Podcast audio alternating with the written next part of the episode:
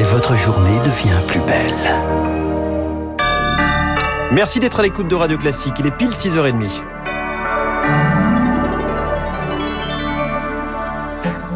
La matinale de Radio Classique avec François Geffrier. À la une ce matin, Charles Bonner, la France libre perd son dernier compagnon de la libération. Ils étaient 1038. Hubert Germain était le dernier en vie. On a appris sa mort hier à l'âge de 101 ans.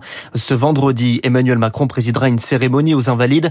Une autre est prévue à l'Arc de Triomphe le 11 novembre. Hubert Germain sera ensuite inhumé au Mont-Valérien en tant que dernier représentant des compagnons de la libération Victoire Fort. Ses amis le décrivaient comme un roc. Il avait en tout cas l'allure d'un menhir. La fin de sa vie, Hubert Germain l'a passé en fauteuil roulant, mais même assis, avec ses épaules si larges et son mètre 90, il imposait. Fils de militaire enfant, il parcourt l'Empire avec sa famille. Bac à Hanoï, puis l'école navale de Bordeaux.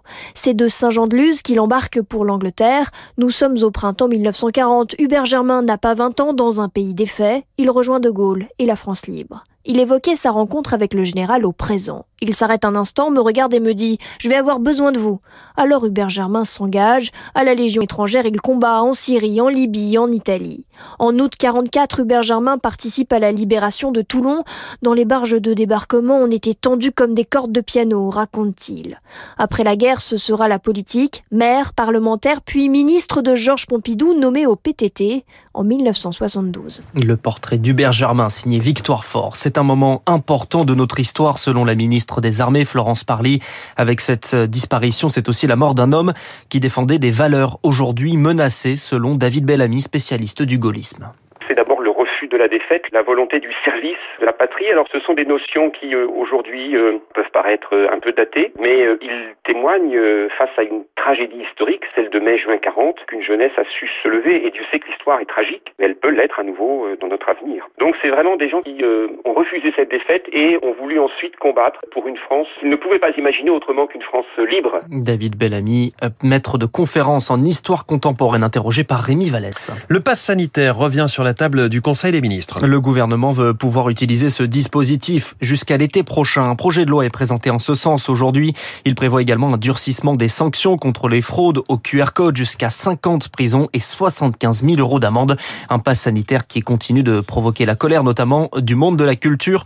Une journée de mobilisation est prévue aujourd'hui et dans le cortège des bibliothécaires, ils doivent contrôler le pass sanitaire à l'entrée, mais c'est contraire à leur métier. C'est ce qu'estime en tout cas Anne Tricard, bibliothécaire à Limoges. Une bibliothèque, c'est un endroit complètement ouvert. Dans les bibliothèques publiques, en tout cas municipales, il y a beaucoup euh, des SDF euh, qui viennent au chaud l'hiver. Euh, bah, voilà, on leur demande rien non plus. Hein. C'est un lieu un peu refuge. Bon, d'autant plus qu'effectivement la logique nous échappe un peu. Quand quelqu'un vient, par exemple, à fin de recherche, on ne devrait pas le contrôler. Donc il faudrait qu'on demande pourquoi ils viennent. C'est pas une situation facile pour reconquérir notre public, ça c'est sûr. Anne Tricard par Rémi Pfister.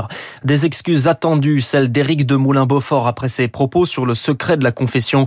Il rencontrait Gérald Darmanin hier. Le président de la conférence des évêques de France estime que la protection des enfants est une priorité absolue et ce, en étroite collaboration avec les autorités françaises. Un nouveau dispositif dans la lutte contre les violences conjugales. Le ministère de l'Intérieur veut expérimenter la plainte chez autrui. En clair, ce n'est plus la victime, mais le policier ou le gendarme qui se déplace. La liste des départements où il sera expérimenté n'est pas encore connue. La parole se libère contre un gynécologue de l'hôpital Tenon à Paris. Émile Daraï visé par une nouvelle plainte, la troisième dont une pour viol sur mineur.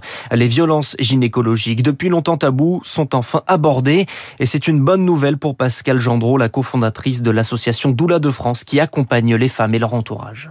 J'ai l'impression quand même que les choses bougent, non seulement en ce qui concerne la libération de la parole des personnes concernées, et que les questionnements de, des professionnels de santé euh, émerge quand je suis présente par exemple en salle de naissance avec des parents que j'accompagne. Il y a plus de dialogue sans doute, il y a plus de respect, euh, il y a moins de gestes euh, en salle de naissance qui étaient faits peut-être de manière euh, automatique sans être vraiment expliqués. J'ai le sentiment que quand même il y a plus d'explications. Je l'observe quand même de plus en plus. Pascal Gendron avec euh, Chloé Juel.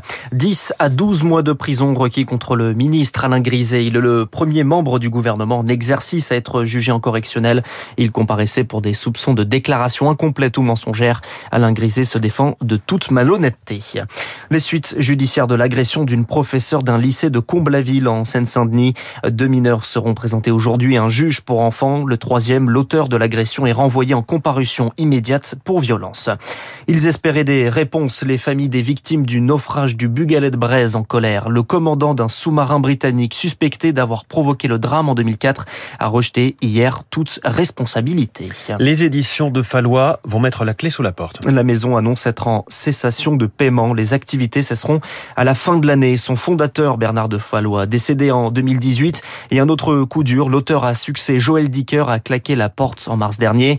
Désormais, pour le patron des éditions de Fallois, Dominique Ghost, il faut trouver de nouveaux éditeurs pour ses auteurs. En 30 ans, il y a eu environ euh, 800 titres. Les auteurs retrouvent leur liberté au début de l'année prochaine. Nous recherchons actuellement des structures d'accueil qui permettraient à euh, telle ou telle partie du catalogue de revivre dans d'autres maisons. Dominique Gouste, le PDG des éditions de Fallois. Le film Titane représentera la France aux Oscars en 2021. Annonce du CNC, la Palme d'Or qui met en scène Agathe Roussel et Vincent Lindon doit encore passer la phase de présélection avant d'intégrer la liste des meilleurs films étrangers en compétition. Merci, c'était le journal de 6h30 signé Charles.